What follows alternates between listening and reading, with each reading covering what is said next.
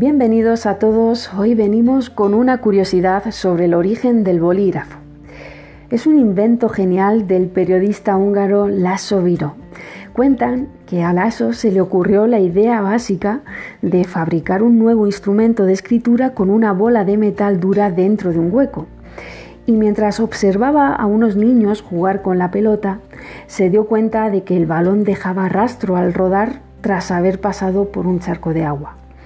Imagino aquel partido de fútbol en una ciudad lluviosa, los gritos, las risas, el día gris, el suelo salpicado de espejos, las huellas húmedas de la pelota como un nuevo alfabeto recién inventado.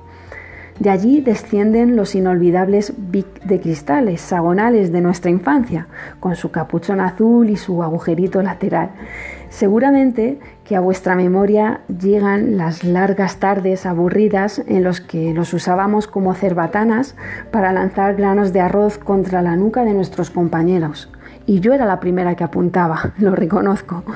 Bueno, pues aquí os dejo una curiosidad más sobre el origen de nuestros utensilios diarios relacionados con la escritura en cualquier momento del día.